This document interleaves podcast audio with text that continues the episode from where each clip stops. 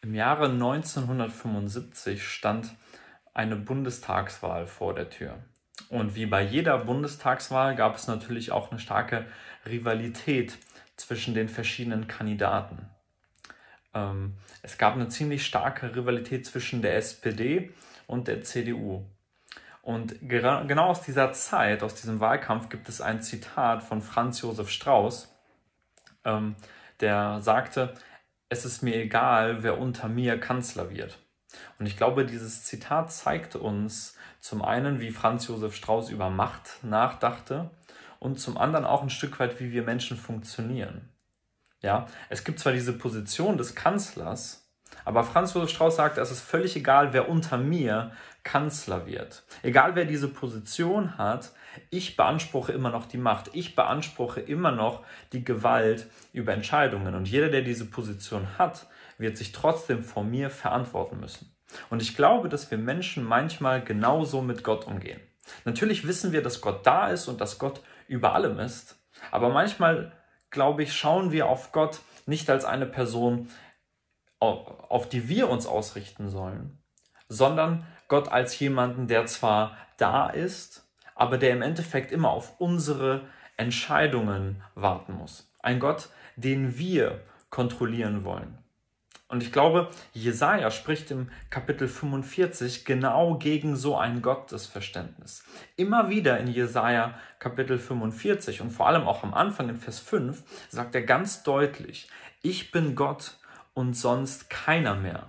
Denn außer mir gibt es keinen Gott. Und diese Aussage, ich bin Gott und sonst keiner mehr, zieht sich durch das ganze Kapitel. Und was Jesaja dort deutlich machen will, ist genau das. Gott ist Gott und bleibt auch Gott. Und egal was wir Menschen uns einbilden, am Ende des Tages steht Gott auf dem Thron. Und die Frage, die sich stellt bei uns Menschen ist, Sitzt Gott bei uns auf dem Thron? Trifft er die Entscheidungen? Richten wir auf, auf ihn unser Leben aus?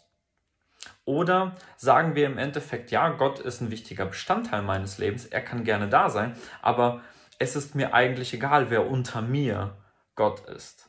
Weil am Endeffekt entscheide ich, wie mein Leben weitergeht. Im Endeffekt entscheide ich, wie ich handle, wie ich mit anderen Menschen umgehe und was für Entscheidungen ich treffe. Und ich glaube, dieser Text fordert uns heraus, indem er uns ganz klar vor Augen führt, dass Gott wirklich alleine Gott ist. Und ich möchte dir einfach die Frage stellen, ist, ist Gott wirklich Gott in deinem Leben oder ist Gott nur eine Person, die im Endeffekt immer noch unter deiner Macht funktioniert? Ist Gott für dich wirklich der Herr über alles, dem du deine Entscheidungen überlässt?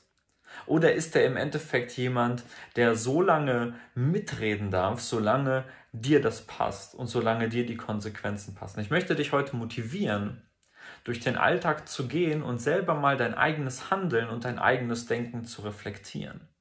Ist Gott wirklich der Gott in deinem Leben? Oder ist es dir eigentlich egal, wer unter dir, unter deinen Entscheidungen, unter deinen Voraussetzungen Gott ist?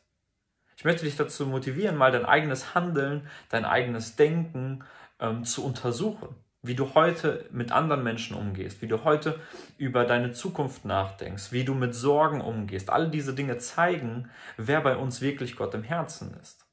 Und ich möchte dich dazu motivieren, Gott an erster Stelle zu setzen, weil Gott ist wirklich Gott und sonst keiner mehr.